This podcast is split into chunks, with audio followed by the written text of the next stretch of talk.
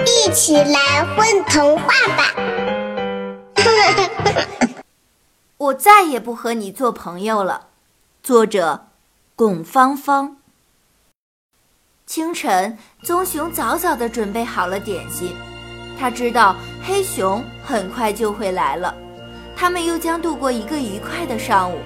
不管是聊天还是做游戏，都是不错的主意。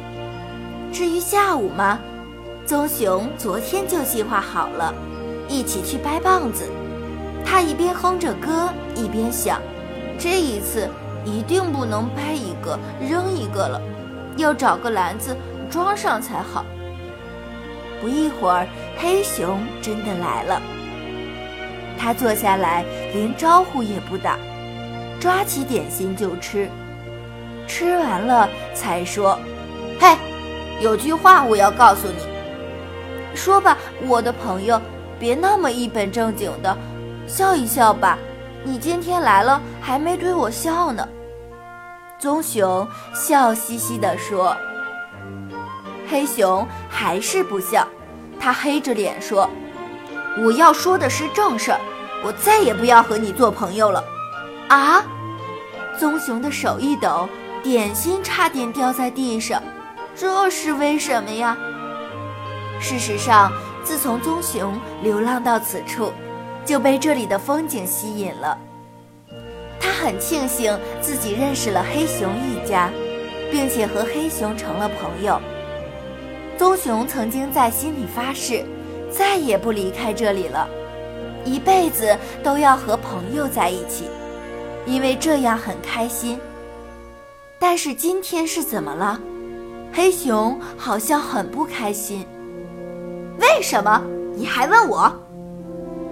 黑熊的火大起来，他指着棕熊的鼻子问：“你说说，我跟狐狸吵架的时候，你为什么帮他说话？”棕熊愣了愣，笑了：“你说上周的事情啊，当时确实是你做的不对吗？人家狐狸没偷你的东西，是你冤枉了他。”我才是你的朋友，你应该站在我这边。”黑熊喘着粗气说。“可是，棕熊摇摇头，人家真的没有错，错的是你呀。嗨，我的朋友，这事儿都过去那么长时间了，再说狐狸也没怪你，你何必生气呢？”黑熊站起来。挥舞着手臂，大声喊叫：“朋友，谁是你的朋友？我姐姐说了，朋友才不是这样的呢。”棕熊递过来一杯水。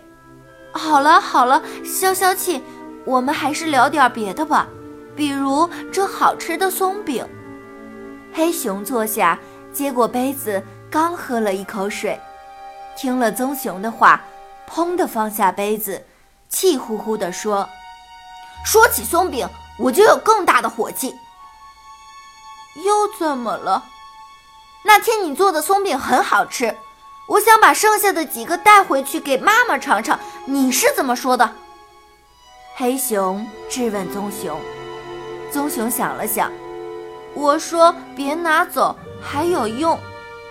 哼，你和我都吃饱了，可你还要把松饼留下，舍不得给我妈妈。那一天，野猪太太病了，没有胃口。我多做几个松饼，就是为了给她送过去呀。棕熊说着，转身拿出一只小篮子。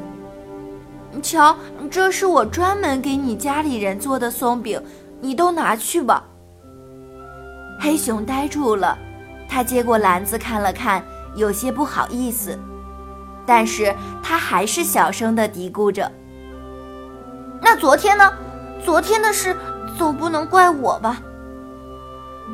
昨天怎么了？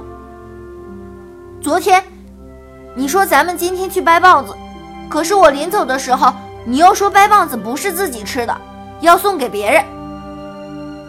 黑熊指了指棕熊的家，你看看，冬天眼看就要到了，你这里才存了多少食物？别忘了。冬眠之前，我们需要吃很多很多东西。棕熊笑了：“这个呀，你和我都这么能干，还愁没吃的吗？可是熊奶奶年纪大了，一个人生活多不容易。如果大家都不帮她，她怎么过冬呢？”哼！黑熊不听棕熊的解释，提着装满松饼的篮子离开了。棕熊叹了口气。坐在桌子边发呆。要是失去黑熊这个朋友，棕熊会很难过，很难过的。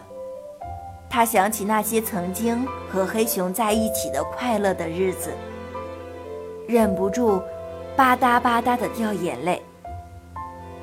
哎，没有了这个朋友，留在这里有什么意思？棕熊打算把家里的吃的。都给熊奶奶送去，然后继续去流浪。到了中午，阳光从门口直射进来，棕熊坐在那一片阳光里，一动不动地想心事。他甚至连午饭都懒得吃了。突然，面前的阳光被挡住了，棕熊揉揉眼睛，还是看不清，只听到熟悉的声音说。嗨，要吃些可丽饼吗？是黑熊，真是对不起，我想是我错怪你了。姐姐说，只有好兄弟才会这样勇敢地指出对方的错误。妈妈说，能为别人着想的人才是最好的朋友。爸爸说，不自私的人才是一辈子的好朋友。黑熊一口气说了很多。棕熊擦擦眼睛说：“没关系，没关系，我喜欢你这样的朋友。不，我再也不要和你做朋友了。”黑熊深深地吸了口气，大声地说：“我们要做最亲最亲的兄弟，还愣着干什么？我们快去掰棒子呀！”宝贝儿，你们在干嘛呀？嘘，我们在听风童话呢。